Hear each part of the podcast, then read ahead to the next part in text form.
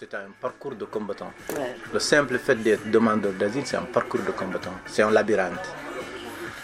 Mais un labyrinthe où à la fois celui qui a un niveau intellectuel et celui qui est même au niveau le plus bas des études est souvent largué. Parce que c'est une question culturelle. Mm-hmm. On découvre un autre monde, on découvre un autre univers. Mm.